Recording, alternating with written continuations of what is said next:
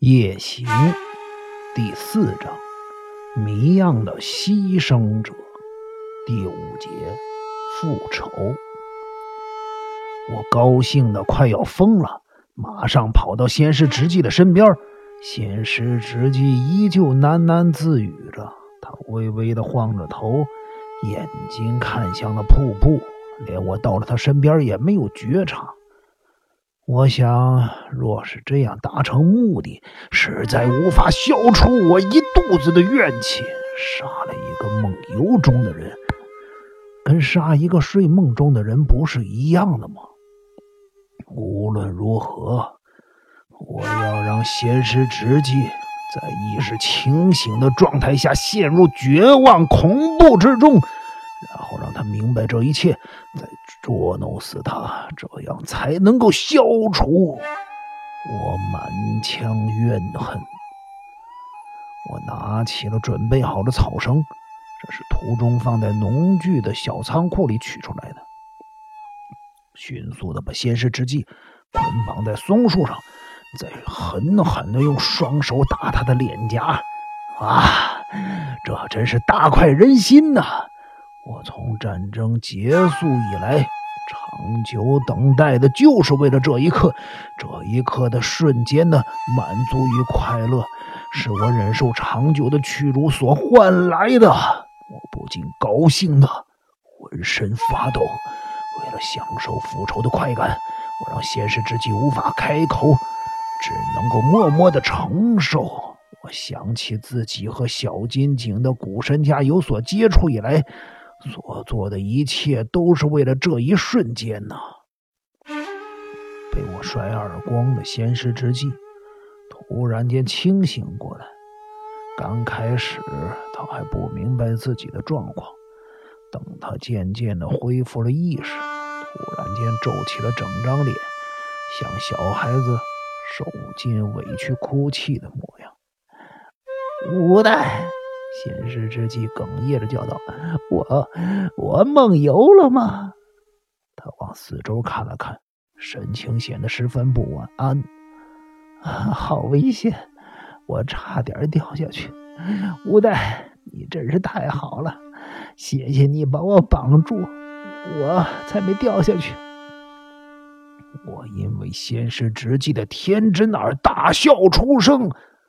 又继续狠狠地打了他几个巴掌。无代，你到底在干嘛？哎，仙师，我真的是好人吗？我把你像狗一样的绑起来，是出于好心的做法吗？我才不是那样的人呢！哈哈哈哈哈哈！说到这儿，再度伸手狠狠地打了仙师直纪几巴掌。把我积压在心中的怨恨发泄出来，又朝他的脸上吐了口痰。无代，你到底在做什么？你，你疯了吗？我早该疯了！我放肆的大笑道。战争结束后，我回到这里来，得知。你把我心爱的阿静强暴了，又当作玩物般的践踏他。那一瞬间，我的确是疯了。现实之际一听我咬牙切齿的说出阿静的遭遇时，马上面无血色，一双眼睛瞪视着我。渐渐，他发觉出。今晚的我有些不一样，吴太，我够了，我听够了。无论你怎么尖酸刻薄，怎么羞辱我，我都能忍耐下来。现在你还想像原来那样嘲弄我吗？嗯，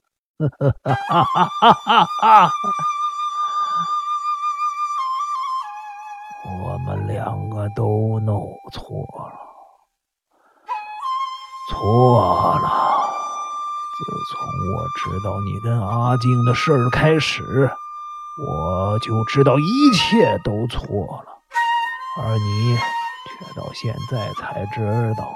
吴代，吴代，闭嘴！你给我闭嘴！我上战场之前怎么对你说的？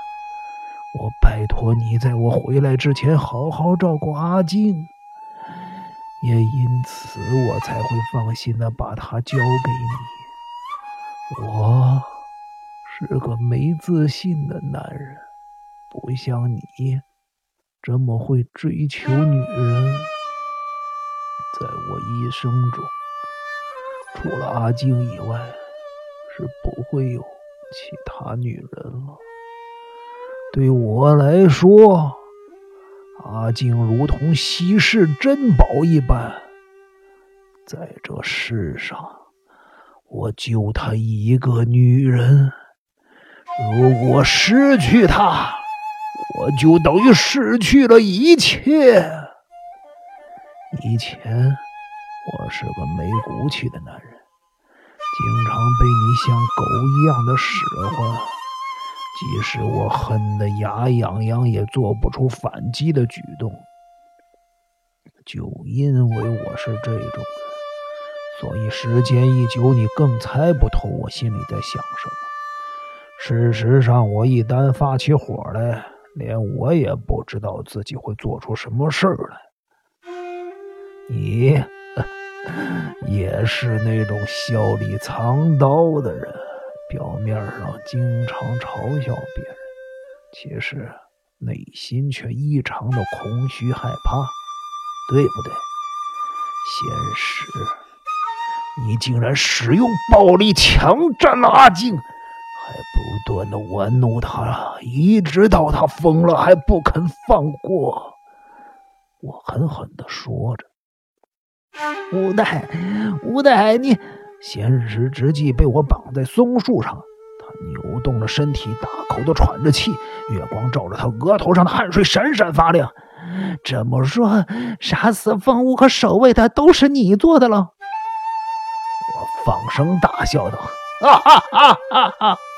先师，你一直嘲笑我是个三流侦探小说家，正如你所言。”我是个三流的角色，只不过这是一个多么真实的事实，又让人的内心承受了多么深切的痛啊！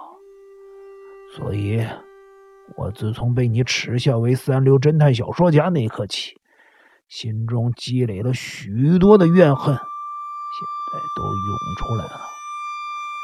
没错，我用笔写出的小说作品。却是难登大雅之堂。不过现在，我要用血腥与死亡来代替笔写这一部小说。现实，说真的，我能写完这部小说，多少都得感谢你。